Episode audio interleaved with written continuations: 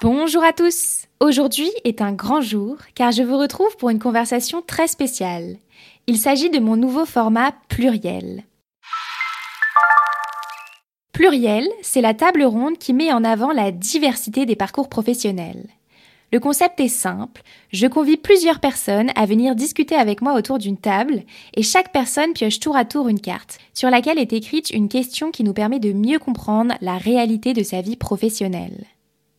C'est un format vidéo, alors si vous souhaitez la regarder plutôt que de l'écouter, cliquez sur le lien YouTube dans la description. Pour cette première édition de Pluriel, j'ai décidé de creuser la réalité des métiers créatifs. Je suis ravie de recevoir deux experts du sujet, deux chouettes créatifs aux univers bien marqués et différents. Fabrice Florent et Louise de la Ville et les Nuages. Fabrice est producteur de podcast et le fondateur du média Mademoiselle. Et Louise Laurent est illustratrice et directrice artistique. Vous la connaissez certainement sur Instagram sous le nom La ville et les nuages. J'ai posé cinq questions clés à Louise et Fabrice et je me suis aussi prêtée à l'exercice pour mieux comprendre la réalité de leur vie créative. Avez-vous toujours exercé un métier créatif? Comment gérez-vous les pannes d'inspiration? Quel est le modèle économique de votre activité créative? Quel est votre processus créatif? Et qu'est-ce que créer vous apporte au quotidien? Bon visionnage! Fabrice et Louise, je suis ravie de vous recevoir sur mon nouveau format pluriel. Ensemble, on va parler des métiers créatifs, de qu'est-ce que c'est qu'un métier créatif, comment est-ce qu'on l'exerce aujourd'hui, quelles sont vos réalités des métiers créatifs et je sais que vous n'avez pas du tout les mêmes réalités. Donc, on va pouvoir parler de plein de choses. Et hum, du coup, je te propose, Louise, oui. de tirer en première. Avez-vous toujours exercé un métier créatif? Hmm. Je repose l'oracle. Yes. À qui l'honneur? À toi. Bah, vas-y, Louise. Les dames d'abord, la galanterie. Comment ça Le mec se crache. C'est clair. Euh, ok, euh, je, suis, déstabilisée. On va... c'est très compliqué. Euh, bah moi oui finalement c'est pas très compliqué. Ça fait euh, bah trois ans que je travaille et trois ans que je fais le même métier, illustratrice. Hmm. Et j'ai toujours euh, évolué dans la sphère créative ma foi. Ok. Qu'est-ce que tu entends par là? Bah j'ai j'ai toujours su que je voulais faire un métier créatif sans mhm. vraiment savoir le définir. C'est pour ça que j'ai fait des études basiques de direction artistique puisque c'est une voie euh, globale et large pour travailler. Mais je me suis rendu compte que, par exemple, travailler en agence de publicité euh, ou de façon salariée, plus largement, mmh. allait être compliqué pour moi. Et du coup, euh, l'illustration, c'était ce que j'avais toujours voulu faire secrètement, sans vraiment oser me l'avouer. Et j'ai eu la chance de pouvoir essayer et que ça prenne. Donc voilà. Mmh. Un peu. Et à quel moment, du coup, tu te l'es avoué et t'as tenté Oh bah c'est simple, hein, c'est quand euh, à 20 ans tu rentres du taf et tu pleures en te disant qu'est-ce que je fous là, euh, que tu te dis peut-être que t'es pas au bon endroit. Et euh, que mes parents euh, ont toujours été hyper soutenants dans ce que je faisais et m'ont dit euh, quand on a 20 ans on rentre pas en pleurant du travail et si ce que tu veux faire c'est faire de l'illustration alors que j'avais déjà fait 5 ans d'études, ils m'ont dit bon bah tant qu'à transformer l'essai de ces cinq années d'études, autant y aller pour faire quelque chose qui te plaît de façon certaine. Et euh, du coup, c'est à ce moment-là que je me suis dit, voilà, on va essayer du moins, euh, en ayant la sécurité d'être toujours chez mes parents, parce que ça, c'est un mhm. truc important à souligner pour les illustrateurs en devenir. Mhm. Moi, j'ai eu cette chance-là de pouvoir rester chez mes parents encore six mois après mes études, même un an d'ailleurs. Euh, et après, il y a eu le Covid, donc bon, c'était compromis. mais c'est vrai que c'est à ce moment-là, après trois mois en agence de pub que j'ai décidé de me lancer toute seule. Quoi. Ok. Donc, t'es vite passé du salariat à l'entrepreneuriat quand même. J'ai jamais été salarié. Hmm. Quand j'étais en agence, j'étais euh, en freelance. Ouais. Mais bon, le freelance en agence de pub, euh, on sait tous un peu ce que c'est. Euh... C'est quoi? Moi, je sais pas. Tu veux que je fasse du, name dropping? Non, pas Non, mais c'est qu'en réalité, euh, c'est pas vraiment du freelance. C'est-à-dire que tu arrives dans le truc et on te dit, tu es freelance, tu as un statut de freelance, donc tu n'es pas protégé comme pourrait l'être un salarié. En revanche, tu n'as pas le droit d'avoir d'autres clients que nous. Ah oui.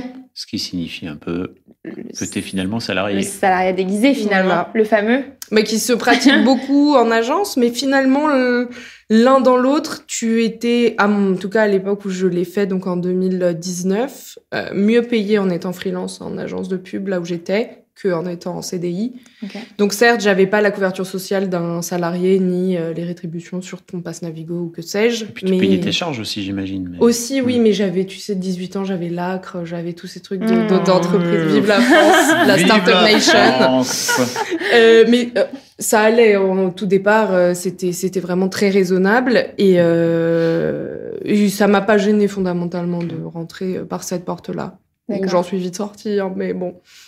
Petite fenêtre, C'était le jeu, ouais, mini fenêtre qui m'a. Ça m'a pas dégoûté finalement, mais ça m'a euh, montré que moi qui pensais tellement que j'avais besoin d'avoir un cadre et un- une hiérarchie, que finalement c'était pas du tout ce que je voulais, dans le fond. T'as été confirmé. euh, Ouais. Ben, en fait, j'ai toujours, euh, j'ai toujours pensé quand j'étais en école que se lancer en freelance euh, à 20 piges, euh, c'était être un kamikaze. Et alors, Mais a en fait, posteriori bah, a, posteriori, je pense que il n'y a pas une réponse unilatérale. C'est pas fait pour tout le monde d'être freelance. Mhm.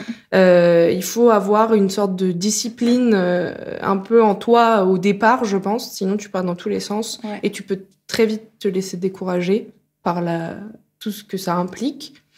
Donc, euh, c'est pas fait pour tout le monde. Moi, je savais pas si c'était fait pour moi. Je m'étais jamais dit oui ou non. Ouais. Et finalement, bah oui. Mais on sait pas de quoi demain est fait. Peut-être qu'un jour, j'aurai envie de bosser avec d'autres gens. Peut-être que j'aurai envie de d'avoir une équipe. Ouais. Ça, c'est très possible, je pense. Aujourd'hui, encore plus. Ah, tu réfléchis? Ouais, bah, ou carrément même, mais je pense que ça, ça va arriver, sinon d'un moment je vais plus réussir à, à vivre. à, à tenir finalement, Oui, à à tenir. rester en vie. En fait, non, pas, pas vraiment, j'aime pas ce truc de cultiver, c'est un peu l'auto-entrepreneur au bord du burn-out en Mm. permanence, en mode je gère tellement de trucs, putain, waouh. Mais après, c'est la réalité de la beaucoup de gens qui travaillent solo. C'est la sur, réalité, euh, mais parce que tu le veux bien aussi, en fait. Genre, tu te dis bien, euh, je peux tout faire moi-même, je veux que tout soit fait par Mm. moi parce que tout ce que je fais est parfait, alors que c'est faux. Et euh, c'est difficile de déléguer, mais ça s'apprend. Ouais. Et en fait, tu sais que tu vas le faire pour faire prospérer et grandir ce que tu fais. Hmm, Donc il faut juste le voir comme un adjudant et pas, ok. pas comme une charge en plus euh, qui va te stresser, quoi. Mais j'ai beaucoup de mal à me dire ça, hein. mais j'y Hmm. travaille. Ok, génial. Ouais, t'es encore jeune en même temps, c'est pas pour faire le vieux con, mais Ouais, c'est vraiment sûr. des trucs que t'apprends euh, plus tard dans ta vie professionnelle, en vrai, même quand t'es salarié, quoi, tu vois. Quand Oui, bien sûr, mais c'est là de se dire, tu vois, ça fait trois ans que je suis en micro-entreprise, donc j'ai plus le droit de l'être maintenant. Hmm. Euh, va trois ans passer à l'étape suivante. bah, c'est en train. Ah, Les statuts sont en état de rédaction. Je suis en train de comptables. là. Peut-être que vous me voyez. ça arrive le juridique. bah, en fait, euh, oui, et c'était, c'est pas au bout de trois ans, en fait, c'est quand tu dépasses Ah des oui, pe- quand tu certains dépasses- plafonds ouais, ouais. de vente La de meuf est machin. riche. Lilu, ça, Ça paye. Ça paye. Bah, quand tu taffes, le travail, euh, ça, ça, ça, souvent, ça paye. Là, il s'avère que ça, ça paye et c'est chouette. Trop bien. Euh, Franchement, euh, Oh, C'est oui, cool. oui, bah oui, moi je suis très, à, je suis à l'aise sur ça, mais euh, mais c'est vrai que c'est stressant aussi, tu sais, quand t'arrives euh, hmm. au moment où tu dois changer de statut et que c'est c'est jamais hyper évident en France, hein, je trouve. C'est. Tu pas passes en quoi, alors? en EURL. Yeah je suis en train de vivre la même chose. Et C'est tu t'es moment, accompagné Annie. par un comptable et Ouais, tout qui le fait pour Tout toi. à fait, oui. Ouais. Bah parce que moi au début, Tu l'as fait toute exemple, j'étais en mode alors comment waouh. signer les statuts mais moi-même? Mais non, t'allais rédiger tes statuts toi-même? Ouais, Ça, là mon mec il m'a dit qu'est-ce que tu fous en fait là? Mais Tu n'es pas juriste, tu es illustratrice créatif. Mais oui, mais tu vois, c'est mais parce qu'il y a, il y a le passage aussi de se dire que tu es certes créatif et illustrateur, mais tu passes aussi au moment euh, chef d'entreprise en fait. Oui, c'est Même si vrai. bon, moi j'aime pas tous ces termes de oui de chef d'entreprise. Enfin, je, je suis pas chef d'entreprise, c'est ma, ma boîte quoi. Mais Quoi. t'es chef de ton entreprise. Bah oui, ouais. mais c'est très pompeux comme terme, je trouve. Oh, bah, dis donc. Bah ouais, Ok. j'aime pas très, j'aime- mais parce que j'aime pas la, j'aime pas trop la, culture. par, euh, par ici. Non, Ah non, non, c'est pas non, du c'est plutôt l'aspect capitaliste. Ah, d'accord. Ah, ok, je Le l'avais salaud pas. Je pensais, que, je pensais que tu voulais pas euh, dire que t'avais une entreprise. Ah non, du ça tout, non, non, moi je suis, je, pas du tout de syndrome de l'imposteur sur Hmm. ça, mais euh, Non, c'est pas. Parce qu'en fait, t'as pas envie qu'on te mette dans le même sac que Bernard Arnault. Ah, Ça va bien, I wish avoir un jet privé, à être sur le tracking de mon jet privé. Non, mais en fait, c'est pas tant ça, c'est que par exemple, sur LinkedIn, Mhm. euh, t'as tous ces gens Ah qui t'écrivent ouais. des statuts. euh, Aujourd'hui, je suis chef d'entreprise. Mm. Meaning, j'ai des responsabilités. Nanana. On en a tous des responsabilités, en fait. Il n'y a pas à être chef d'entreprise pour avoir des responsabilités. Un salarié en a, une maman en a, enfin, Mm. tout le monde en a. Et j'aime pas ce truc, ce, ce storytelling autour, Ouais, autour de, de l'entrepreneuriat. Ouais. Et, en fait, parfois, je trouve que c'est ça limite qui peut décourager les gens aussi. Tu sais, avoir ce mindset. Il faut avoir euh, une vision à long terme, euh, des Sur dividendes, je sais pas quoi, que des un champ Hmm. lexical de l'enfer. Moi, je me dis juste, je change mes statuts juridiques pour être euh, ok avec la loi. Ouais. Mon entreprise, c'est la ville et les nuages, et c'est une marque déposée et basta, tu vois. Très et bien. derrière, je suis dans la légalité et je suis pas dans le stress euh, de Et tu peux exercer du coup ton Voilà. métier. Mais tu vois, je vais pas ouais. écrire dans ma bio Insta euh, chef, Chef- d'entreprise. Chef, de la ville et les nuages. Chef de la ville et les nuages, ça serait hyper chou. Trop bien. Ok, Mais donc il y a eu quand même une grosse évolution. Alors avec Louise, on Ouais. je t'ai reçu sur le podcast il y a trois ans. Ouais. Waouh. Bah, c'était au, au tout, tout, tout début. hein. Ouais, t'étais ma deuxième invitée. Oui. On s'est vu en novembre 2019. Ça fait un bail. Mais du coup, c'est fou de se revoir trois ans après et de voir tout le chemin parcouru sur, euh, Ah oui, c'est passé sur trucs. euh, ce truc-là. Trop bien. et toi, du coup, Fabrice, est-ce que tu as toujours eu un métier créatif? Ouais, c'est une- un peu une question euh, compliquée pour moi. Pour moi, en fait, c'est vraiment une question qui est compliquée à- à gérer. Donc, attends, c'est marrant parce que tu as dit, moi, ça fait trois ans que je travaille, et donc je me suis dit, OK, ça fait combien de temps que je travaille? Donc là, cette année, 2023, ça fera 25 ans que je travaille. Ok. What the fuck? Congrats. Euh, oui. Again. et, et en fait, j'ai- toujours fait, je crois, un métier créatif. Ou en tout cas, il y avait de la Mhm. créativité derrière. Euh, mais, mais en fait, j'ai pas la sensation, et j'ai jamais eu la sensation d'être créatif. C'est-à-dire Hmm. que globalement, ce que j'ai fait, c'est que j'ai mis ma créativité au service d'un projet. Donc Mhm. d'abord en tant que salarié pendant sept ans, puis après au service de Mademoiselle que j'ai créé. Et en fait, bah, toute la créativité, euh, toute ma créativité, globalement, elle est chez Mademoiselle Ouais. et elle est dans Mademoiselle. Hmm. Mais j'ai jamais eu la sensation d'avoir fait comme tu as fait, j'imagine, c'est-à-dire de mettre ma créativité au service d'un art, Mhm. Ah ouais, ouais. oui, je au comprends. service bien sûr. d'un au service de, de, de- de- tu vois d'un truc que tu fais avec tes mains, Ouais. avec tes doigts, que Mm. tu Pour tu toi, vois. dans, le, dans les métiers créatifs, il y a un côté artisanal un peu? Ouais, ou tu vois, même, même chez les musiciens. Enfin, pour moi, c'est pareil chez les musiciens. Mhm. C'est-à-dire que c'est un truc que tu travailles et que tu travailles dans le temps et que tu fais progresser au fur et à mesure, que tu fais souvent depuis le plus jeune âge, Hmm. euh, que tu as.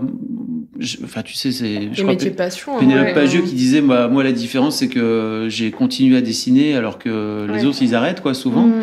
Et, euh, mais je me suis rendu compte aussi que j'avais beaucoup foutu ça sous l'été noir et que je m'en étais jamais vraiment. euh, j'avais jamais vraiment ressorti Mhm. et que globalement là aujourd'hui je mets plutôt ma créativité au service de projets et de on va dire et de, de, de contenu que je finis par sortir au monde Euh, mais pas c'est très étonnant parce que quand j'ai donc j'ai quitté Mademoiselle il y a euh, deux ans et demi maintenant Mhm.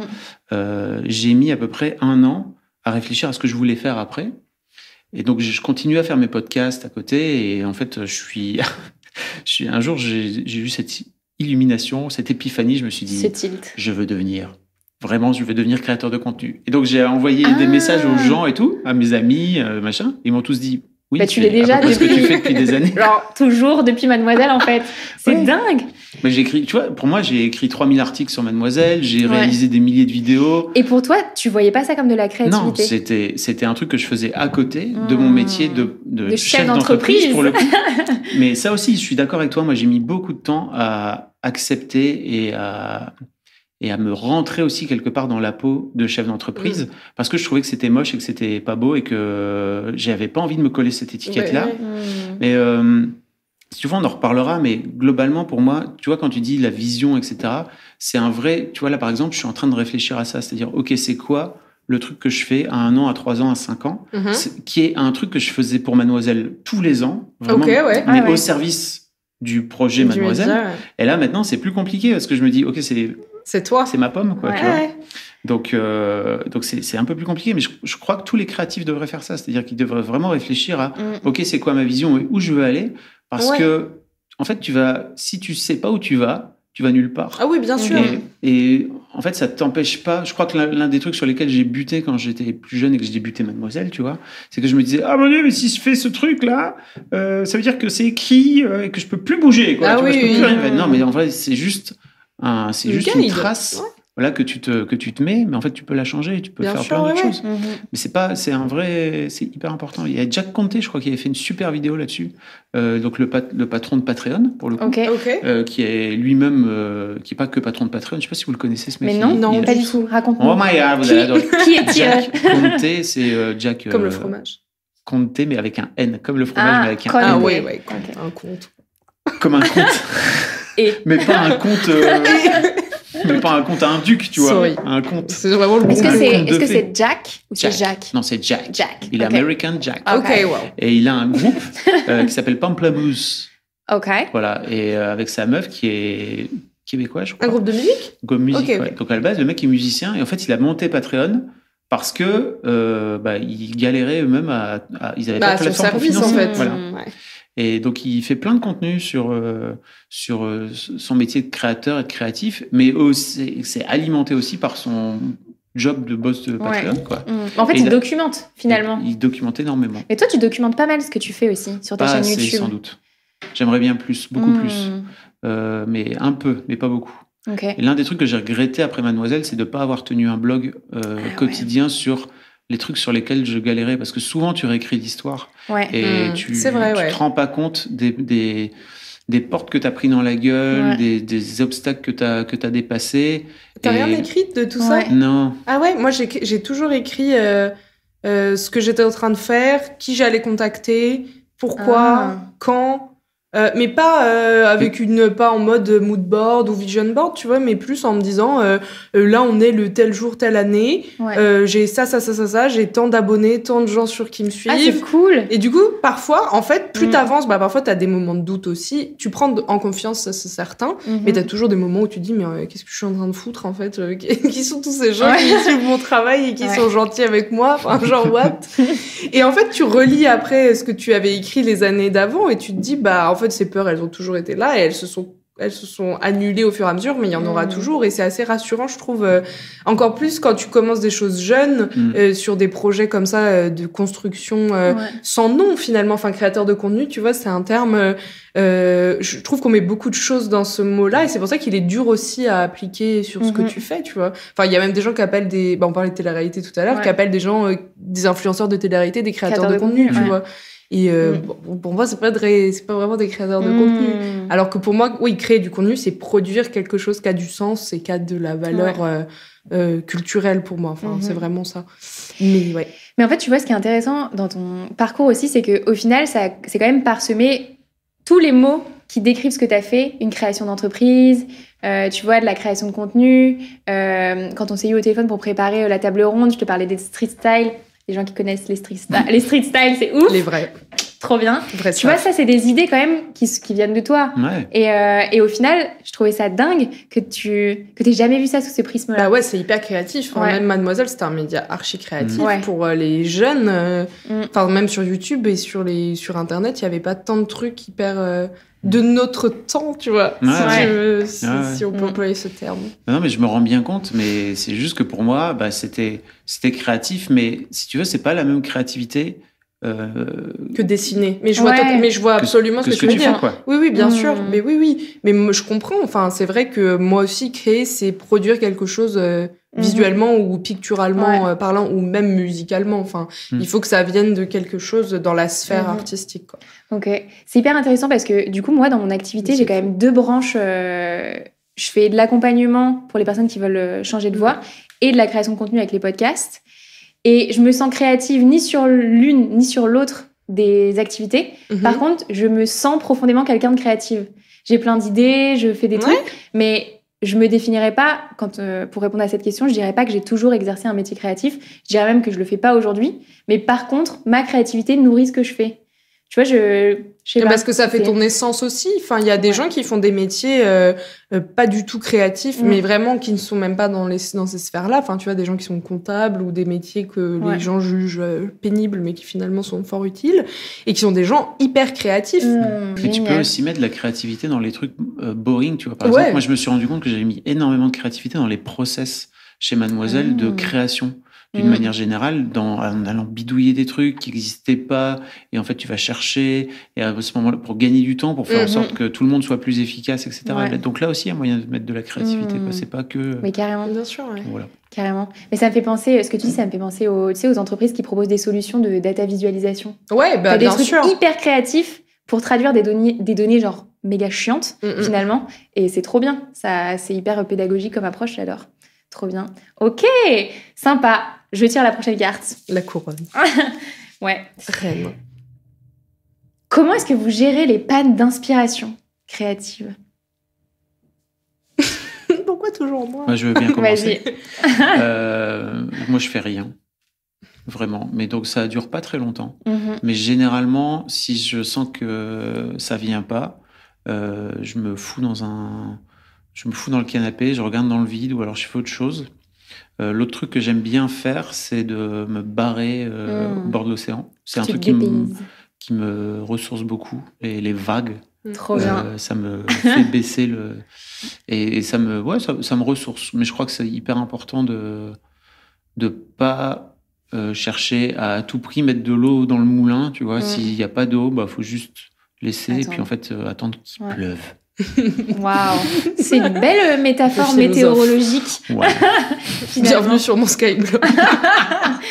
fabflo.skyblog.com pour Ouais, aller voir. Ok.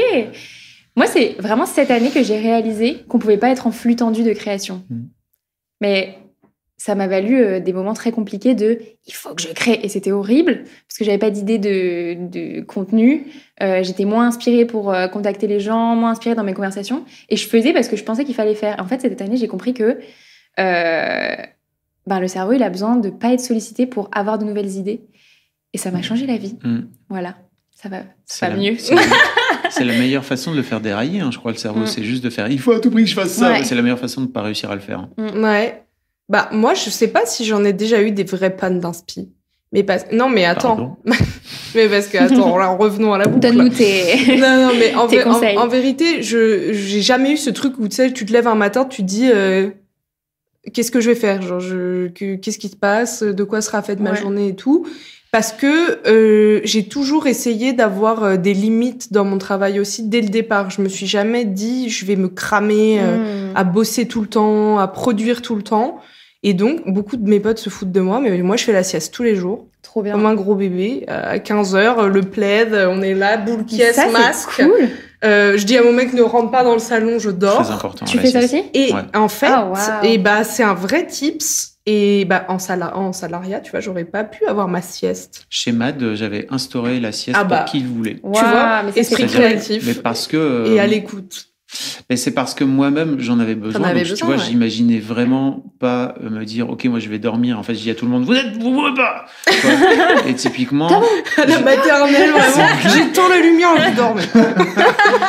non, mais en fait, celles qui le souhaitaient pouvaient le faire. Donc, et notamment, tu vois, entre midi et deux, à la pause, euh, ça faisait des roupillons. Parfois, il y avait des meufs qui faisaient des, qui faisaient des siestes d'une heure et demie. Ah quoi, ouais, tu vois, bah ça- moi, je dors une heure et Il y demie. avait des canapés partout dans le, dans je le suis truc. impressionnée. C'est, alors, tu vois, pour le coup, moi, je fais une demi-heure. Ça dépend des fois si je suis vraiment beaucoup de travail, mais j'ai- je fais tous les jours la sieste, je crois. En fait, à un moment, j'étais en mode non, mais trop pas, je dors vraiment quand je suis hyper fatiguée. Pas du tout Vraiment, à tel Trop point bien. que ma meilleure pote, le jour, m'envoie un message en me disant T'es vénère, t'as pas fait la sieste aujourd'hui ou quoi Ah, c'est genre, c'est institutionnel chez toi. Tout le monde sait dans ton entourage. Mais vraiment, mais mon père fait la sieste aussi. Et mon père est quelqu'un qui bosse beaucoup et qui m'a, je pense, transmis ce truc de vraiment beaucoup bosser et structurer ce que tu fais, pas travailler dans le vide, pas être en mode je taffe, Ça, euh, je, cool. je me prends la tête à faire un truc où je sais que Mhm. derrière euh, ça c'est peut-être pas ce que c'est peut-être pas le bon truc. Ouais. Et mon père fait la sieste aussi. Et euh, je crois que c'est ça aussi qui m'aide à pas péter un câble. Le Mhm. week-end, je travaille pas. Je, je me suis dit que je travaillais pas le week-end. Euh, Ouais. Ça peut m'arriver de, tu vois, en fin de dimanche soir, me préparer ma semaine ou poster le dimanche soir. Genre, moi, je poste le, dim- le dimanche et le lundi matin. Enfin, c'est un peu dans ma routine de ma ligne édito, quoi. Mhm. Et euh, mais ça, c'est c'est prévu et c'est, euh, comment dire, planifié. Mais le samedi, dimanche, euh, je bosse pas. Et le soir, je bosse pas non plus. Ou euh, très rarement quand c'est des charrettes, des trucs comme ça. Ça, on le sait tous que les entrepreneurs ou les gens qui sont à leur compte Ouais. bossent beaucoup sur leur heure normalement de repos. Mais à côté de ça, bah moi, mon repos, il est aussi à faire ma sieste l'après-midi euh, Mm. et, ces trucs-là. Et à un moment, j'avais des heures de travail euh, complètement inversées. Moi, je bossais euh, la nuit quand je vivais chez mes parents. Ça n'avait aucun sens. La journée, je sortais, j'allais à des expos, j'allais au ciné, j'étais en mode roue libre, quoi. Mais parce que ça m'inspirait aussi, je pense, pour euh, ce que je Mm. faisais. Tu sentais que t'étais plus créative la nuit? Ouais, j'avais pas Mmh. envie de dormir. D'accord. Je, je sais pas pourquoi, ça a changé maintenant. Enfin, maintenant, j'ai repris un, une vie euh, plus classique en termes de travail. Moi, Je suis plus un hibou. T'as vieilli, hein. T'as Oh, C'est l'âge, Louise. hein. c'est Ça y est. non, mais c'est vrai que c'est épouvantable. Moi, il faut que je dorme la nuit. Si je dors pas, je Mais suis oui. irascible et tout. Ça, c'est un vrai truc de d'un conseil que je peux donner à qui que ce soit. Moi, quand je vois tout en noir, c'est que je sais que je suis fatiguée de ouf, Mm. en fait. Mm. C'est que j'ai besoin de dormir et, et en fait, une fois, une fois que j'ai dormi, alors je dis pas que ça résout tous les problèmes de la Terre, il faudra quand même que tu appelles les gens que t'as pas envie d'appeler, que tu répondes aux mails que t'as pas envie de répondre. L'URSSAF. L'URSSAF, tu dois répondre à l'URSSAF. aux impôts, euh, tous ces trucs relous. Mais en fait, ça, tu le feras avec un esprit plus apaisé et la vie t'agressera pas comme elle peut t'agresser parfois quand t'es très fatigué. Alors, je tiens à dire un truc par rapport à la sieste, c'est qu'il y a plein de gens qui disent non, mais moi, je sais pas m'endormir vite. Parce que moi, ce que je Mm. disais, c'était en gros, tu, tu te mets 30 minutes et tu te mets 5 minutes à t'endormir Ouais. et après, tu dors 25. Et en fait, ça te permet de pas pouvoir tomber dans le sommeil profond. Et en fait, le- dès que tu tombes dans le sommeil profond, là, si tu te réveilles C'est en. terrible. C'est dead, là, t'es mort. Donc, il faut Ben, vraiment. Moi, j'ai déjà fait ça plusieurs fois. Ouais. Genre, au bout de 1h10, tu te réveilles. Non, faut pas. Ça y est, tu sais plus quelle jour on est, si t'as dormi 24 heures ou seulement une heure. et ouais puis, tu- ah, mais c'est Mais terrible. moi, je sais pas, je dois avoir une Non, dette mais de une- sommeil.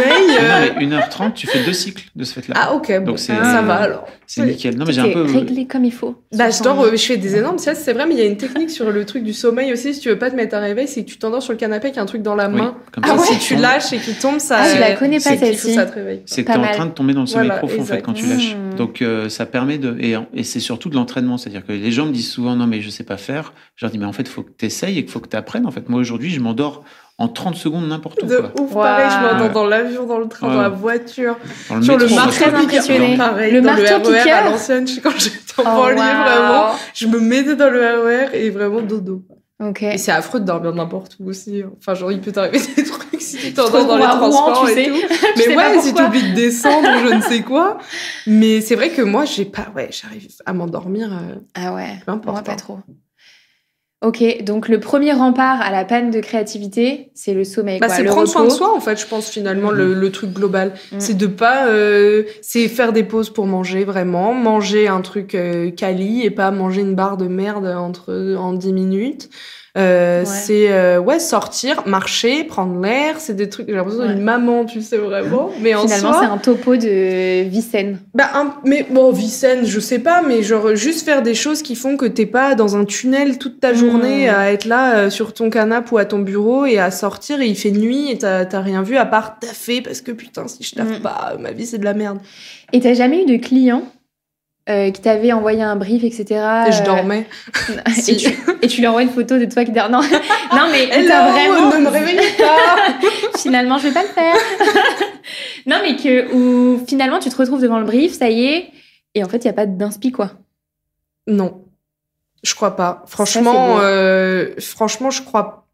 Oh, si ça a peut-être déjà dû m'arriver, mais parce que alors, pareil, je m'en fais pas une montagne en fait et comme toi si ça vient pas tout de suite et ben je fais la sieste ou je sors ou euh, je me remettrai demain dessus et en fait euh, souvent il faut laisser le truc décanter le regarder d'un Ouais. regard neuf et, Hmm. euh, et en fait euh, je crois qu'aussi surtout dans les métiers de l'image en tout cas euh, c'est important d'avoir un catalogue créatif et une mémoire enfin une mémoire créative tout le temps nourrie ça veut dire qu'il faut consommer Ouais. énormément de choses tout le temps. Et c'est comme ça que tu pannes, c'est que tu pallies aux pannes euh, d'inspi. Mm. C'est que tu es continuellement nourri. Mais beaucoup de gens, par exemple, sont en mode TikTok, c'est des conneries, c'est tu scrolles des trucs pendant des heures. La télé-réalité, pareil. En vrai, moi, j'en fais vraiment un, je, je suis défenseuse Ouais. de regarder des conneries et des trucs euh, bêtes. Mm.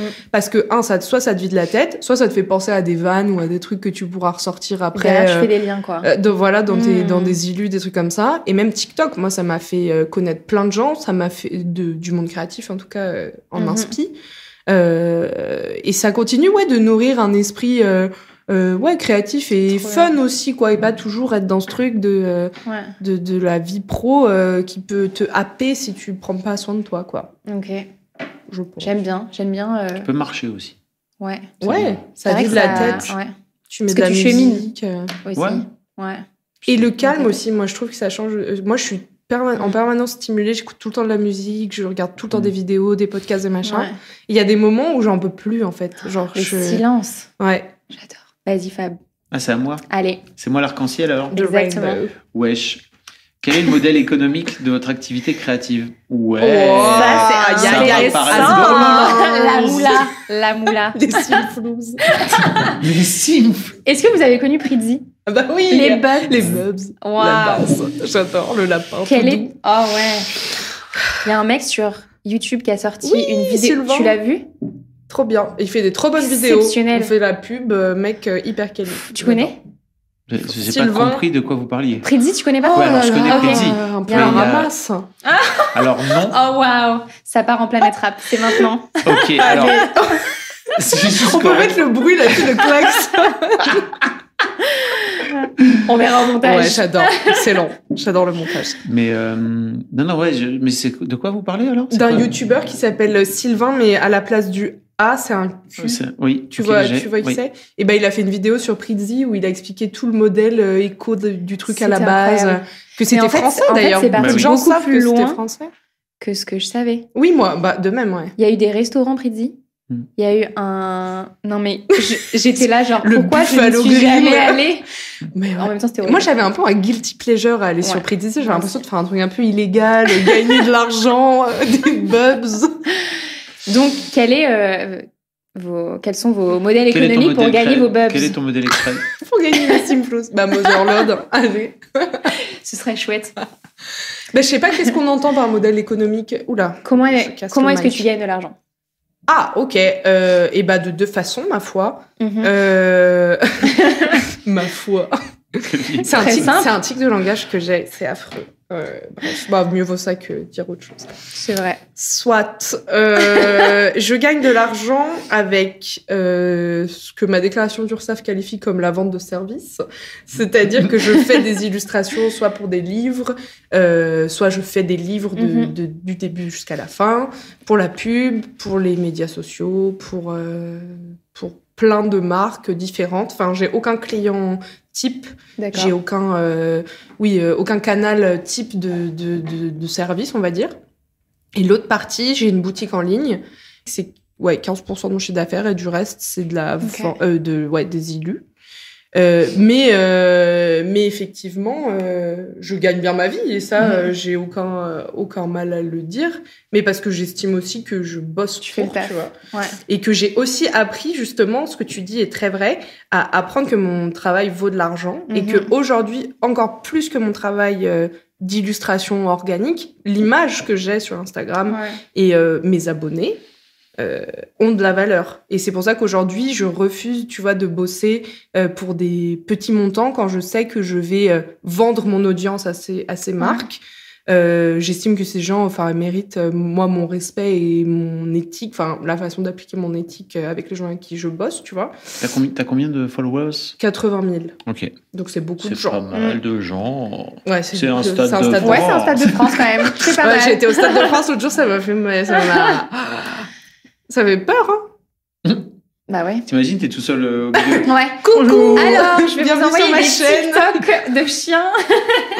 Non, mais c'est vrai qu'aujourd'hui, tu vois, on a tendance à pas penser que bah, tout se monétise un peu comme ça aussi. Oui. Et, euh, et à raison, en fait. Parce que moi, je vais pas euh, promouvoir une marque euh, juste parce que je suis bien Bah oui. sympa et que euh, je leur fais Tu de la pas pub Mère. Teresa.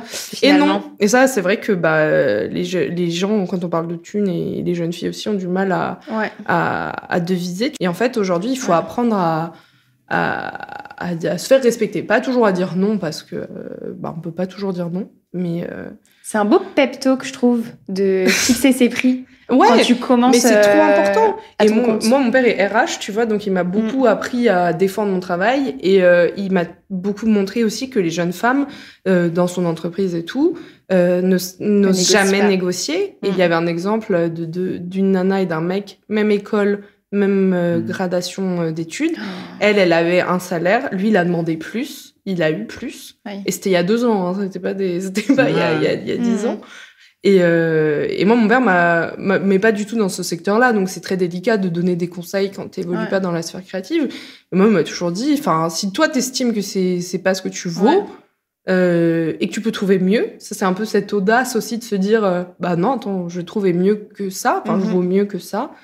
Euh, bah faut oser en fait, enfin faut se jeter à l'eau quoi. Toujours, euh, En fait, faut, faut jouer le jeu finalement. Parce que si tu joues pas euh, le jeu de l'argent, si Mm. t'en demandes pas, bah, en fait, il y a aucun moment, ça peut te tomber dessus quoi. Ah oui non c'est ça. Mais c'est pas aussi simple que ça, parce que pour moi, on projette toujours plein de trucs sur l'argent. C'est Mhm. vraiment un truc que j'ai découvert euh, dans, dans mon podcast. Là, c'est assez ouf.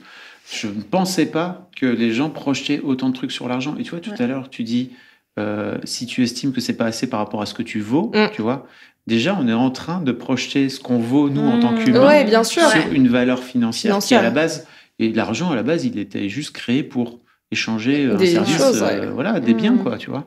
Euh, donc déjà, rien que ça, c'est hyper important de aussi switcher, parce que, et c'est aussi l'un des trucs qui fait que, j'imagine, souvent les jeunes femmes se payent moins bien, c'est Mm. qu'elles ont une estime de, une estime d'elles-mêmes Mm. qui est un peu, Bien euh, sûr. un Ah, mais peu, bien un peu sûr, en deçà, quoi, tu évidemment. vois. Mm. Bah oui, Donc, oui, euh, euh, voilà. c'est c'est super difficile. Et encore, dans les métiers de l'illustration, on a cette chance d'être beaucoup de nanas et de bosser beaucoup avec des femmes.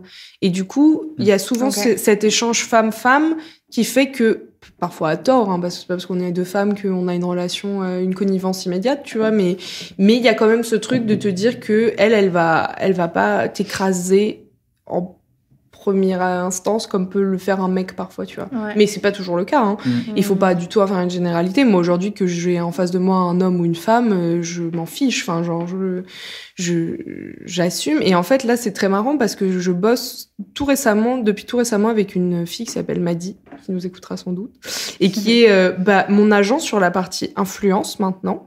Et euh, on a beaucoup discuté d'argent ensemble. Et elle, elle m'a accompagnée sur un boulot euh, bah, cet été où quand elle, elle est intervenue en disant, moi, genre, je suis l'agent de Louise dans ce truc-là, elle veut, elle veut cette somme d'argent Ah. et pas moins. Bah, les gens, ils ont dit, bah, ouais, fine, en gros. Enfin, c'est le fait d'arriver avec une confiance Ouais. et un, un aplomb, en fait, euh, initial, tu vois, qui fait que les gens vont être en mode, bon, bah, ouais, putain, elle négociera pas en dessous, ou Ouais.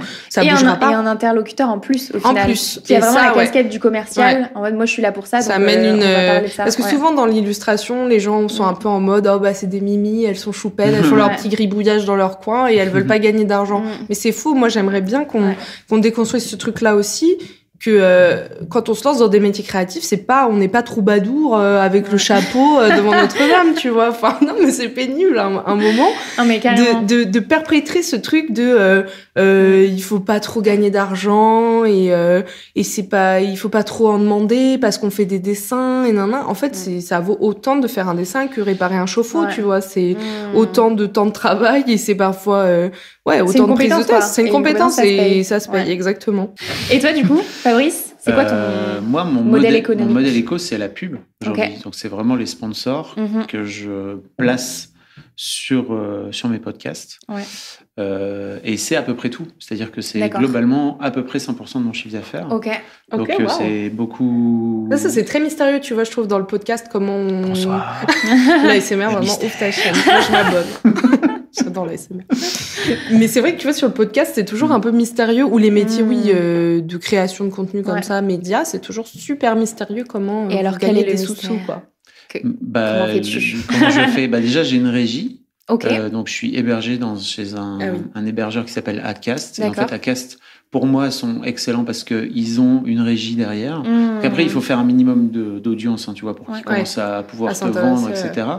Euh, parce que c'est bah, même, global, même pas s'intéresser, c'est que globalement, après, c'est très dur pour eux de vendre un podcast qui a pas d'audience, quoi.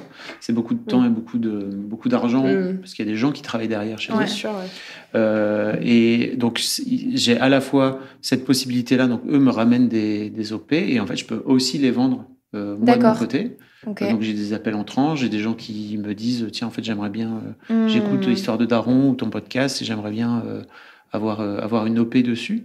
Euh, donc voilà, il y a, il y a plusieurs produits, entre guillemets, que je file. Il y a de la pub un peu classique, euh, il y a de la pub où je vais parler dedans et je vais écrire un script, etc. Puis il y a carrément des épisodes qui sont sponsorisés où je me dis, bah, c'est un épisode que je mettrais bien dans mon flux, Mhm. euh, donc dans mon flux de podcast. C'est cool s'il arrive, euh, et moi de mon côté, ça me permet vraiment de pouvoir, euh, de pouvoir bah, gagner de l'argent et continuer Ouais. à le faire et de la- à l'offrir gratuitement. Hmm. Donc c'est un gros gros, ça c'est une grosse partie. La- le truc c'est que c'est un, c'est un, c'est c'est très volatile en fait. C'est-à-dire que tu peux te retrouver à faire, bah là par exemple en fin d'année, euh, un chouette chiffre d'affaires et en fait je sais qu'en janvier, février, mars, il va pas y avoir trop d'OP parce Mm. que Ah oui historiquement c'est un peu, c'est c'est fluctuant. Oui, il se passe rien, même, même, j'ai remarqué moi aussi en janvier, c'est vraiment, euh, Ah ouais. c'est vraiment un pic. euh, Ok. Donc t'as la pub. Et Et, c'est ok. Quasiment tout. Ok. En fait, tu vois, vraiment, j'ai pas. Et t'en vis Alors, est-ce que j'en. euh, oui, je paye mes factures. avec. Ok. Nice. C'est ça, la Tu as un toit sur la tête euh, J'ai un toit sur la tête. Non, mais tu vois, c'est c'est pareil, c'est ce genre de, de. Je fais attention maintenant à, Ouais. à ne plus dire je vis de mes podcasts. Parce qu'en fait, ça voudrait dire que si demain j'ai plus mes podcasts, Hmm. Oui, tu peux plus. je ne vivrai plus, Ouais. je serai mort. Tu vois et- Don't. Non. et- Stay Non, mais alive. tu sais, il y a, il y a Non, mais c'est- c'est plein, plein de Ah, trucs la comme ça qui finissent ouais. par créer Ouais. des peurs et des Ouais. trucs. euh, Bah, comme chef d'entreprise, tu vois, moi c'est exactement pareil. Mm. C'est la sémantique du truc qui, moi, me bloque. Donc, pour répondre à la question de tout à l'heure, moi, le chiffre d'affaires que j'ai fait l'année passée tourne entre 100 et 110 000 euros Ok. sur mes, avant de mes podcasts, en fait. Enfin, avant de la publicité de- sur mes Mm. podcasts. Et c'est un peu une prise de tête que j'ai sur 2023, c'est de me dire comment je fais pour faire en sorte de euh, diversifier Hmm. et de pas mettre entrées, tous ouais. mes œufs dans le Ouais. même panier parce que c'est à la fois un truc que j'aime beaucoup et que je veux continuer à faire, c'est-à-dire euh, c'est une chance folle en fait de parce que la plupart des producteurs de podcasts aujourd'hui, euh, certes, ils produisent leur propre podcast, Mm. mais pour euh, pouvoir financer, euh, ils vont produire d'autres podcasts à côté pour Mm. des marques, etc. Mm. Moi, c'est pas un truc que je veux faire. Euh, je, je peux le faire, mais ça m'intéresse pas trop. Ouais. Euh, donc, je préfère me dire, euh, ok, je concentre toutes mes forces sur les podcasts que je Mm. produis parce que bah, ils m'appartiennent et c'est à moi. Et, de, et puis, je peux y mettre ma créativité, je peux mettre ce que Mm. je veux. Mais mais j'ai besoin aussi d'aller chercher d'autres d'autres sources de revenus. Ouais. Et, et justement, c'est marrant parce que j'en j'en parlais à un, à un coach que j'ai, que je vois de temps en temps, et je lui disais, mais comment tu fais euh, par rapport à l'argent Parce que moi, je sens que j'ai un blocage, euh, mais qui vient de, qui vient de loin. hein. Euh, C'était vachement plus simple pour moi de vendre Mademoiselle que de me vendre moi, par exemple. Tu vois Hmm. et lui il me disait, mais en fait, pour moi, tout repose sur la créativité. C'est-à-dire que tu es créatif, et en fait, moi, de mon côté, quand je suis créatif, il y a de l'argent qui rentre automatiquement. Il y a un peu un truc qui ruisselle, quoi, si Mm. on a envie de dire. Euh, donc, j'essaie de me dire, mais en, et je- en plus, je suis convaincu que c'est que c'est la bonne façon de voir Ouais. les choses, quoi. Tu vois, tu, Mm. tu mets de la créativité, tu mets de la joie et tu mets du plaisir dans ton boulot. Euh, quand tu es créatif, en tout cas, quand tu as des métiers comme ça de création de contenu, bah, il y a un moment donné où ça va, ça va se transformer en argent plutôt que de faire des projets pour aller chercher de l'argent. Ok, c'est Mm. très intéressant. Tu vois, moi, ça me parle beaucoup parce que moi, mon business model, c'est vraiment le coaching et la formation. Mm. Et pour le coup, j'ai jamais fait de pub euh, sur le podcast ou quoi que ce soit. Et je me questionne, tu vois. Je me dis comment faire évoluer ça? Parce que finalement, bah, j'ai quand même deux activités qui me prennent, je pense, 50-50. Mm. Donc pourquoi j'ai que un Une pan de mon activité qui, qui me rémunère, tu vois. Mm. Et c'est hyper intéressant. Mais du coup, toi. Et tu vois, ça, ça après, c'est une, c'est une vie de producteur. C'est-à-dire que pour Ouais. moi, comme dans les producteurs de cinéma, tu vois, ils vont produire des blockbusters Mm. pour pouvoir après produire Ouais. des films indépendants qui marchent moins. Bah, Il y a des films sur lesquels tu vas gagner de l'argent pour perdre de, du film, de, de l'argent sur d'autres. Ouais. Il y a des podcasts que- sur lesquels je vais pas gagner d'argent, mais je suis très heureux de les avoir fait. Mm. Quoi, tu vois, Tu fais grave. Ils ont de la valeur, Un équilibre, ouais. souvent. C'est Génial. Exactement. Et moi, c'est pareil. hein. Il y a des choses où je sais que je vais gagner beaucoup d'argent parce que ça va être plus sur la création de contenu, justement. Mhm. Parce que les marques, elles ont plus de facilité à. à... Bah, c'est de, la... c'est de la pub, in a Mhm. way aussi. Tu Bah vois, oui. Euh, Quand il y a des marques qui te font faire des réels pour mettre en avant euh, un produit ou une Mhm. idée de la marque. Moi, c'est rarement vraiment le produit qui est mis en avant. Euh, ça, c'est vraiment pas du téléachat, quoi. C'est Mhm. plus. euh, euh, oui. L'histoire de la marque, Ouais. truc comme ça. Ça, c'est des choses qui, que tu sais qui vont ramener de l'argent parce qu'il Ouais. y a une audience derrière, parce que bidule. Et à côté de ça, ça permet d'accepter des projets genre d'édition, par exemple, qui sont Mm. moins payés. Euh, l'édition jeunesse ou ces trucs-là, ça paye moins que euh, bosser avec des grosses maisons d'édition. Mais c'est exactement pareil, en fait. Ouais. Enfin, il faut choisir ce que tu fais et, euh, et accepter qu'il y a des trucs qui payent plus que d'autres. Et souvent, les trucs qui payent le plus, c'est les trucs Mm. où il n'y a pas l'éthique profonde de ton image qui est dedans, en fait. Je t'ai coupé tout à l'heure parce que tu allais dire. un Ouais. truc. Ouais, non, j'allais te demander. 50%. Toi, tu es quand même sur plusieurs plateformes. Donc, tu as le podcast qui semble être euh, ce qui te rémunère le, enfin, de manière euh, principal, quoi. Mais t'es sur Twitch, t'es sur YouTube, où là aussi il y a des manières Ah, euh, de se faire rémunérer. Est-ce que tu. tu es Samuel Etienne. Je suis Samuel Etienne. J'adore Samuel Etienne. Est-ce que tu profites euh, finalement de ce qui est. Tu profites du système Profites-tu ou du pas système, Fabrice Oui, je suis Comment dans le capitalisme. Tu es Bernard Arnault, toi Je aussi. suis Bernard Arnault. Tout le monde part en jet je après cette table ronde. Je pars en jet En hélico. Non, mais je veux dire, il y a des systèmes de monétisation qui sont mis, qui sont mis en place sur ces plateformes-là. Donc, est-ce que tu en profites de ces Oui, systèmes mais en de fait, monétisation Si tu veux, si tu veux profiter de, du système de, monétis- de monétisation de YouTube, Oui. d'AdSense et tout, en fait, il faut faire beaucoup, beaucoup de vues. Ouais. Et moi, je fais pas assez de vues. Il et faut surtout, pas mettre plein de pubs dedans pour que ça, ça, ça, Mm. ait- ça rapporte. toutes les façon. deux minutes environ. Et en fait, Ah YouTube, ouais. il te propose ça par défaut. ouais c'est insupportable. Et donc, il faut repasser derrière pour dire non, moi, en fait, moi, déjà, j'en mets une toutes les 10 minutes. Oh, tu oui, vois, oui. ce que je trouve déjà bien Ouais. sur YouTube, en tout cas. Euh, mais tu as des créateurs qui font pas gaffe et qui laissent juste euh, une vidéo, enfin une pub toutes les deux minutes. Oui, Si bien que tu finis par installer l'adblocker, si Bah bien ouais. que tu finis Ouais. par enfin, c'est débile. Mais tu vois, sur YouTube, non, par exemple, euh, je- non seulement je produis pas assez, là, tu vois, j'ai Mhm. pas produit depuis cet été, parce que bah, ça vient pas et je suis là, bon, peut-être même plus que cet été. Euh, donc c'est pas grave, ça vient Ouais. pas et c'est tant pis. Euh, là, j'ai une autre, j'ai une idée qui vient de se pointer, je sens que je vais l'écrire et que je vais la produire en deux jours et ça va être trop bien. Euh, mais mais mais c'est pas, ça permet pas de rémunérer. Mhm. Pour moi aujourd'hui, j'utilise plutôt YouTube. Je, je publie mes podcasts sur YouTube. Ouais. Et ça, ça permet plutôt de faire connaître Mm. le podcast. C'est-à-dire que les gens rentrent dedans ou découvrent par euh, mes invités ou par, je sais pas, des mots-clés. Enfin, YouTube est un gros moteur de recherche. hein, Ouais. Ouais, vraiment. hein. Pour plein de Pareil. sujets qui, auxquels on penserait pas du tout. hein. Trop bien. Ok, cool. On se, on s'avance sur les cartes. Vas-y. Louise. Encore une étoile. Which one? L'étoile filante. Allez. Avez-vous un processus créatif défini? Bon, écoute, euh, non, je crois pas. Non, euh, à part ce truc que je disais tout à l'heure de euh, se nourrir perpétuellement, ça c'est Mhm. sûr que ça fait partie d'un processus créatif, mais qui est plus une, une vision créative globale quoi, de ce que je peux produire. Mais, euh, mais un processus créatif défini, non, je crois Non. pas. Non, je suis pas un protocole de création euh, qui me rassurerait, par exemple. Non, je crois pas. Et toi? Hmm, pareil. Euh, tout ce que je fais, c'est que j'écris le matin. Ça, pour moi, déjà, c'est cool. Euh, je fais en sorte d'écrire trois pages, là, et ces fameuses trois Ah, pages du matin, tu là, c'est un vrai truc. Euh, et mais bon, il y a des, il y a, je, en fait, c'est très drôle parce que quand je le fais pas, je sens vraiment que ça me manque. Euh, je peux parfois mettre de côté mon carnet pendant plusieurs jours, tu vois, et parce que j'ai d'autres choses, j'ai d'autres chats à fouetter, j'ai d'autres choses à faire. Et quand je le fais pas, je sens vraiment que j'ai besoin de nettoyer. Je sens vraiment que ça me nettoie. Mais t'écris sur euh, peu importe, c'est comme du Ouais. journaling. C'est genre Bah, vraiment. euh, c'est, euh, donc c'est cette euh, c'est cette autrice qui s'appelle Julia Cameron qui a Oui. écrit euh, ce bouquin génial dont j'ai Libérer votre créativité. libéré votre ça, créativité, ouais. le pire titre de tous les Ouais, temps en VF. Pas, Euh, mais bon, pas ouf. peu importe. Mais le livre est bien, apparemment. J'ai jamais lu, mais. vraiment et c'est un c'est un programme en 12 semaines Mhm. euh, qui te où elle t'invite à libérer ta créativité Ouais. Et donc, le premier exercice, c'est de dire tous les jours, je veux que tu écrives trois pages. Et en fait, elle te dit, mais c'est trois pages. C'est trois pages et c'est pas une de plus, pas une de moins, c'est trois pages.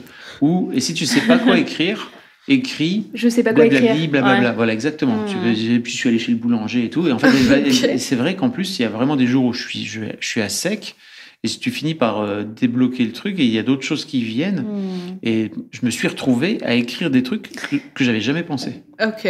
Trop J'ai- bien. Ok, T'as été chercher d'écrire euh, ça. Ouais. loin, Une quoi. petite thérapie. et euh, qui sont bah, Une c'est- autothérapie. C'est ça en fait, hein, Ouais. vraiment. Euh, donc c'est le truc que je fais. Après l'autre, le monde- effectivement, je regarde beaucoup de séries, beaucoup Mhm. de, enfin, je regarde beaucoup de trucs parce que ça vraiment, ça me, fait- non seulement ça me fait du bien, mais ça me nourrit de ce qui se passe dans dans la société. Euh, C'est ta veille. Exactement. Ouais. Et puis, euh, bah, mes, mes invités aussi me nourrissent beaucoup, l'air de Mhm. rien. C'est qu'ils me permettent à chaque fois de, de, de devenir un peu meilleur intervieweur. Quoi. Donc, euh, voilà. J'ai la sensation qu'il y a des gens qui sont bien dans un. qui arrivent à, à créer quand ils ont un certain environnement ou Ouais. quand ils ont un- des certaines interactions, etc. Et je me dis, euh, Non Ah ouais, non. Bah non, mais il y en a, bien sûr, ouais, ouais, mais moi, je réfléchis et genre vraiment, je vis dans un chaos permanent, en fait. Genre, il y a pas de... Hmm. Tu sais, il y a pas de genre de rituel en me réveillant. euh, Ouais, jamais. J'ai aucune journée qui est pareille, en fait fait. pas morning routine. on- Oh là là, mais alors là, non, pas de morning routine, pas de morning glory, de, de bah, c'est quoi déjà euh Non, morning glory, c'est un truc sur le quotidien. Je sais pas. Là, je, là, je sais pas. Le truc où tu te réveilles à 5 heures, là. euh, Ah, le- euh, Miracle Morning. Miracle Morning. Mon Ça, cauche- non, mais alors, un cauchemar, cauchemar, la sieste, c'est le jour finalement. d'après, mais après, si oui. c'est levé à 5 heures, c'est fini, quoi. Ok. Euh, mais mais ouais, non. Ceci dit, là, j'ai pris, des- ouais, j'ai des travaux dans ma rue. Les marteaux-piqueurs est très peu compatible avec euh, l'activité vie, de hein. podcast. Alors déjà la vie, Ouais. mais globalement après tu peux mettre repos. un casque, Mm. tu vois. Mais non, plutôt avec le l'activité de podcasteur, quoi. Je peux plus enregistrer Bah chez ouais. moi. Euh, alors parce que je, je et donc je suis allé dans je suis allé dans des bureaux où il n'y a pas de c'est enfin j'ai- c'est le premier truc que j'ai trouvé parce que c'était vraiment à l'arrache euh, et il n'y a pas de fenêtre. C'est en sous-sol, il n'y a pas de fenêtre. Ça marche? Non, j'ai envie de crever. Ah oui. J'ai vraiment envie de la, crever. la C'est claustrophobe. un basement. C'est en plus même pas parce que les bureaux sont super jolis et tout, mais juste il n'y a pas de lumière Ah du merde. jour. Ah. Et là, je me suis dit, ok, la lumière du jour c'est grotte, quoi. important quand même. C'est- Ah oui, ah bah là, je savais pas. Ouais, moi, c'est peut-être juste ça, la routine, c'est ouvrir les rideaux pour avoir de la lumière. Finalement, vivre Une au-dessus sorte de la de terre. tournesol. non, mais c'est vrai que. ce- non, mais en vrai, la lumière, par contre, c'est vraiment. Bah euh, moi, ça, c'est sûr que ça joue énormément sur euh, mon moral. hein. Ouais, J'ai un Mhm. appart hyper bien éclairé, moi. Euh, voilà, mon appart est cool. Sauf- voilà. veux pas faire un room tour? Ouais, je Un apartment tour Coucou. Bah, en fait, vous pouvez aller voir mes vidéos. Souvent, euh, il y, a- il y a mon appartement le voit. en fond. Trop bien. Ok. Trop bien. Je te laisse euh, la dernière carte. Ah bon? Allez. Ok. Let's go. Qu'est-ce que ça va être? Qu'est-ce que créer vous apporte au quotidien? Voilà. Euh, À vous. Une vie de joie Mmh. et d'amour. Voilà. Et je crois que c'est un truc avec lequel j'ai, je suis en train de, je suis en train de prendre conscience que euh, en tant que mec, dans cette société patriarcale, n'est-ce pas, on nous, on nous coupe beaucoup de nos émotions. Euh, on nous apprend à, enfin, on nous apprend à juste les ressentir le moins possible, parce qu'en fait, tu as besoin d'être fort, d'être un bonhomme, etc. Donc là, aujourd'hui, j'ai 45 ans. Euh, j'ai j'ai passé l'âge de toutes ces conneries-là, et surtout, je me suis rendu compte là, et notamment cette dernière année, que j'avais la sensation d'avoir euh, déconstruit plein de choses, euh, d'a- d'avoir euh, accédé à ma sensibilité, d'avoir, enfin voilà, j'ai monté Mademoiselle, j'ai bossé dans une boîte où il y avait énormément de femmes qui m'ont aussi apporté énormément de choses. Euh, mais en fait, le patriarcat, il est bien, bien, bien ancré. Et cette dernière année, je crois que ça a vraiment été euh, violent pour moi de me rendre compte à quel point je me leurrais sur, euh, globalement, la douceur à laquelle je- j'accédais. Parce qu'en fait, euh, pas du tout, tu vois. Zéro, quoi. Bah, pas zéro, mais pas. En fait, aujourd'hui, je me dis, ok, c'était zéro, mais mais en fait, c'est parce que j'ai passé un cap et j'espère Ouais. que je vais encore en passer d'autres, tu vois. C'est-à-dire, euh, quand je vais regarder peut-être un an en arrière aujourd'hui, je me dirais, putain, t'as encore vachement progressé dans cette douceur et dans cette euh, dans, dans cette capacité à aller chercher, tu vois, à t'ouvrir à ces émotions hyper Mm. positives et qui font du bien et qui finalement te nourrissent ta vie, quoi, tu vois. Et j'ai, c'est un vrai, vrai truc, en fait, qui me chamboule pas mal quand j'y pense. C'est à quel point je suis passé à côté de ma vie en passant à côté de cette joie, de cet amour et de cette douceur Ah ouais? dans mon rapport aux Tu autres. penses vraiment que tu, tu te sens vraiment que tu as été coupé euh, en étant plus jeune? Ouais, non, mais c'est vachement Je suis intéressant. un petit garçon euh, qui était vraiment sensible et qui, euh, qui pleurait beaucoup, etc. Et en fait, ma daronne, elle me disait, mais pleure pas. Et, bon, et- et en fait, euh, Mmh. je me faisais bolos à l'école et ma mère, elle me disait, mais défends-toi. Et moi, je disais, ah, bah, pff, j'ai pas Je envie sais de sais pas faire, J'ai pas envie Ouais. de me défendre, en fait. J'ai juste envie d'être tranquille. Et Ouais. c'est. Non. et en fait, euh, petit à petit, bah, tu mets des verrous, tu vois. Ouais, tu mets des verrous, tu fermes bien comme il faut, tu mets dans cadenasses. le moule. Et il faut Ouais. surtout rester dans le Mhm. moule. Alors même si j'ai jamais été, euh, tu vois, un mascu et ou à Ouais. faire, euh, Mm. j'ai pu jouer ce rôle-là. Un tu mal vois. alpha sur TikTok. Ah Bah ouais. non. Ah, c'est Mais en fait, phobie. tous ces mecs-là, j'ai envie de leur faire des câlins et de leur dire, Mais tu oui, sais, Ça va mec, aller. si tu savais à Ouais. quel point Ouais, tu es ouais, en train de. T'es juste en Mm. train de te ruiner l'existence, en fait, parce que t'es juste en train de faire un masque. Où il y a ce Ouais. fameux docu là qui s'appelle The Mask You Live In. Je sais pas si vous l'avez vu sur. Non, je connais pas. Sur Netflix à un moment donné. Je crois qu'ils l'ont enlevé, mais à mon avis, ils l'ont remis euh, sur YouTube euh, en. En off. en- Enfin, en- je sais pas comment on dit. gratuite. Il est là, quoi. C'est gratuit. Euh, je vous invite vraiment, tous les mecs qui nous regardent, à regarder parce que c'est hyper intéressant Mhm. euh, de voir à quel point, en fait, en tant que mec, et je- les femmes aussi font exactement la même chose, mais c'est globalement le patriarcat nous incite à mettre un masque. Mhm. Donc euh, vous, c'est les femmes, en fait, il faut que vous soyez gentilles, mignonnes et vous preniez et vous preniez soin des autres et douces, effectivement. Et nous, en tant que mecs, il faut qu'on soit des bonhommes, alors qu'en Mm. fait, on a tous à la fois euh, du masculin en nous Ouais, et, bien euh, et une forme et aussi tu vois de la colère et Mm. des, des trucs euh, qui vont vers l'action chez les meufs et tout Mm. et chez les mecs bah aussi beaucoup de douceur Trop mais c'est dur d'y accéder quoi donc Ouais. ça m'a appris ça tu vois vraiment Génial. Est-ce que toi, tes podcasts, c'est pas une forme de thérapie? Je me dis, tu traites tellement, non mais tu traites tellement de sujets de la vie, est-ce que l'argent, les est-ce que tu peux darons, la paternité. exactement Je me dis, enfin, on a tous les piliers. Donc, oh wow. alors il y a la paternité ouais. c'est la galère C'est pas la galère mais c'est juste c'est- c'est vraiment hyper compliqué je Mhm. crois que je me démerde pas trop mal mais c'est très très compliqué j'ai deux ados aujourd'hui qui ont 16 et 14 ans deux filles Mhm. Euh, avec ma 14 ans, ils m'ont bien fait chier cette année. Mais en même temps, c'est trop cool parce que ça fait partie aussi du chemin. Mhm. Mais c'est dur, c'est vraiment très très dur. Donc la maternité, la masculinité, bon, bah, je viens d'en parler pendant 5 minutes. Euh, L'argent, voilà. T'es en plein dedans. Euh, ouais, mais c'est aussi super dur. Je viens d'une famille, euh, de, je viens d'une famille, tu vois, où mon père, toute sa vie, il était donc grand-père euh, mineur Mhm. dans le Nord, communiste encarté, mon père de gauche à fond, euh, Ouais. comptable, tu vois, euh, qui a, qui a grandi petit à petit et qui m'a dit toute sa vie, les patrons, c'est des salauds, ils gagnent plein d'argent et ils en foutent pas une, tu vois. Et moi, je Ah, me waouh. dis, putain, j'ai quand même monté cette boîte. Comment t'en es arrivé là C'est un miracle. Ah, c'est marrant le rapport à l'argent. Non, mais c'est vrai. Ouais. hein. Moi, je repense à ce truc du chiffre d'affaires de tout à l'heure. Et en fait, je sais pourquoi. Non, mais c'est important. Mais c'est important que. Moi, je, je viens d'une famille aisée, du côté de mon père. Du côté de ma maman, euh, ok, tu vois, vraiment euh, très chill. Moi, j'ai grandi avec euh, des gens euh, de plein de milieux différents et tout. Et par rapport à l'argent, moi, c'est plutôt, je donne pas mon chiffre d'affaires ou ces trucs-là, c'est plus sous forme de superstition, tu vois, que je veux pas que euh, Mhm. les gens sachent combien je gagne exactement parce que je suis assez dans ce truc de superstition, de ce que tu Ah, mais dis je te rejoins plutôt pas ça. mal là-dessus. Genre, j'ai pas de Ouais. problème à dire que je gagne bien ma vie et tout ça et que je mène une vie euh, douce et, et j'en profite, tu vois. Et riche Et de riche. plein de choses. Ouais. Mais bien sûr, riche d'argent et riche d'autres choses, et surtout d'autres choses, tu vois. Mais parce que l'argent me permet aussi d'accéder à Mm. une pluralité de loisirs et de choses euh, euh, diverses, tu vois. Mais c'est vraiment par rapport à ça, c'est que je- j'ai tellement vu des gens mal parler justement des gens qui gagnaient de l'argent. Mm.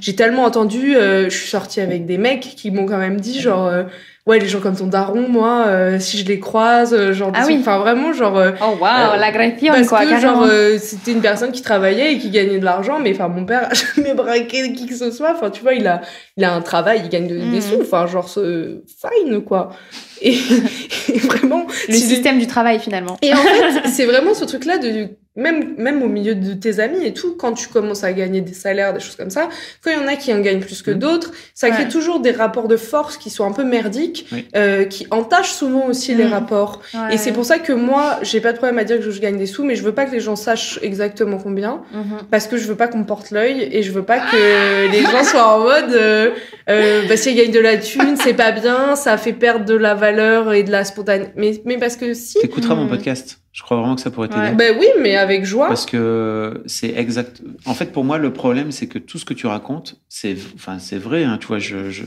t'as, t'as vraiment raison. Le problème, c'est que c'est un tabou. Et en fait, on n'en Ouais. parle pas. Mm. Et c'est que sous-jacent. Mm, et c'est ouais. que. C'est euh, tacite, c'est de la là, merde. Mm. Mais c'est vraiment, tout pourri. Donc, c'est un en fait, rapport de merde à La la seule façon, c'est d'en parler et c'est de Ouais. prendre conscience aussi que on passe notre temps à projeter des trucs. Donc là, Mm. par exemple, ce que tu es en train de faire, c'est que tu es en train de projeter Ah bah, ce que les gens vont dire de toi. potentiellement, Mm. d'ailleurs, même pas. Voilà. Mais parce que, mais à côté de ça aussi, tu vois, j'ai bossé avec le Canada et avec des, des pays qui sont plus à l'aise sur l'argent, mais c'était pas pour autant plus agréable. Parce que du coup, ça rendait tout monnayable en permanence. Et moi, ça, c'est quelque chose euh, que j'aime pas non plus forcément, tu vois. Ce rapport hyper euh, impudique à la- à la- à l'argent.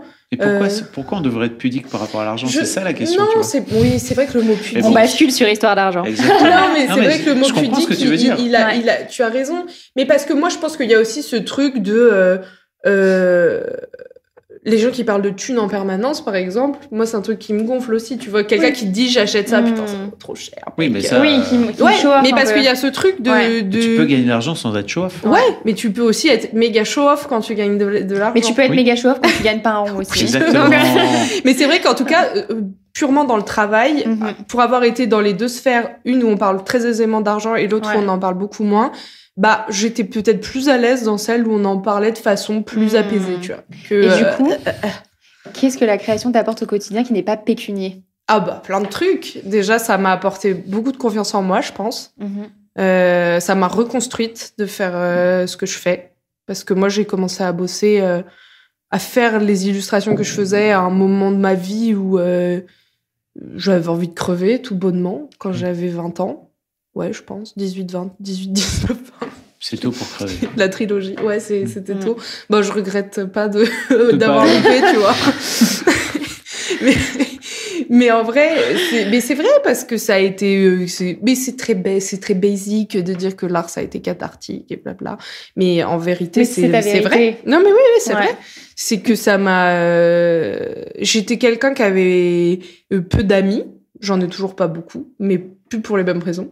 Mais euh, j'étais quelqu'un d'assez seul, j'étais un peu isolée, je savais pas trop quoi Mhm. faire et tout. Et en fait, Insta, euh, ça m'a permis de parler de ma souffrance d'une façon détournée, jamais frontale, jamais raconter euh, euh, de façon droite euh, ce qui me faisait de la peine, tu vois. Mais c'était vraiment un moyen de, de dire aussi aux gens qu'ils étaient pas tout seuls et que si moi je Mhm. pouvais euh, synthétiser dans mes illustrations quelque chose qu'ils ressentaient, bah c'était cool. Et en fait, il y a toute la première partie de mon travail qui a été qui était vraiment plus empreinte de tristesse et de nostalgie. Et c'est devenu peu à peu ce que je fais maintenant, qui est à l'inverse en fait, euh, euh, très déculpabilisant et euh, j'aime pas dire positif parce que c'est pas ce que je veux et c'est pas ce que je fais entièrement d'ailleurs. Mais c'est plutôt euh, humain, tu vois. Genre, pour le coup, on vannait sur les trucs en mode je suis pas féministe, je suis humaniste, machin.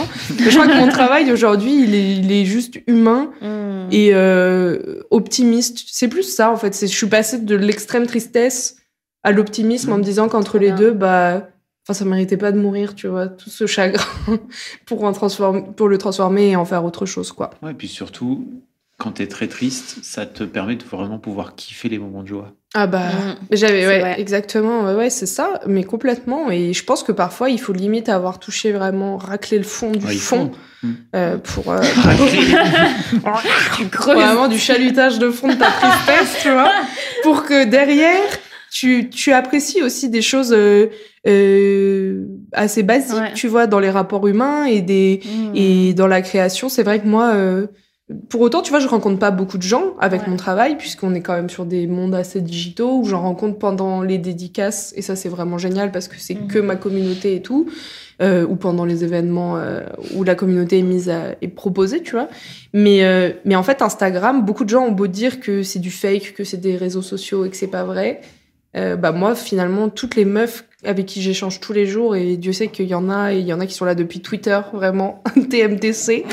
euh, c'est c'est ouf de se dire qu'il y a des gens qui sont là et tu peux échanger avec eux, et moi, ils me nourrissent au quotidien. Mm. Et en fait, je crois que c'est ça que ça m'apporte la création. C'est une boucle vertueuse de Génial. nutrition Un mentale. Ouais, c'est clair. Magnifique conclusion. Merci Louise. Bah, avec joie. Trop bien. Merci à vous deux d'avoir participé à cette première table ronde plurielle. C'était hyper chouette. On a parlé de plein de sujets. Euh, où est-ce qu'on peut vous retrouver chacun? Qu'est-ce qu'on regarde Qu'est-ce qu'on écoute dans vos créations? FabFlorent.com, Ton Skyblog. c'est mon Skype. Là, je t'ai comme, contre deux étoiles. Euh, bah, moi, sur Instagram, c'est La ville et les nuages avec un seul E et pas EET comme souvent les gens l'écrivent. un seul E. Et euh, voilà, ça synthétisera euh, au max tout ce qu'on s'est dit à cet endroit. Cool. Merci. À bientôt. À Salut. bientôt. Merci beaucoup d'avoir écouté slash regardé cette première édition de Pluriel, la table ronde qui met en avant la diversité des parcours professionnels. Si la vidéo vous a plu et inspiré à vous lancer dans une carrière créative, abonnez-vous à ma chaîne YouTube, mettez un petit pouce en l'air et un commentaire. À bientôt!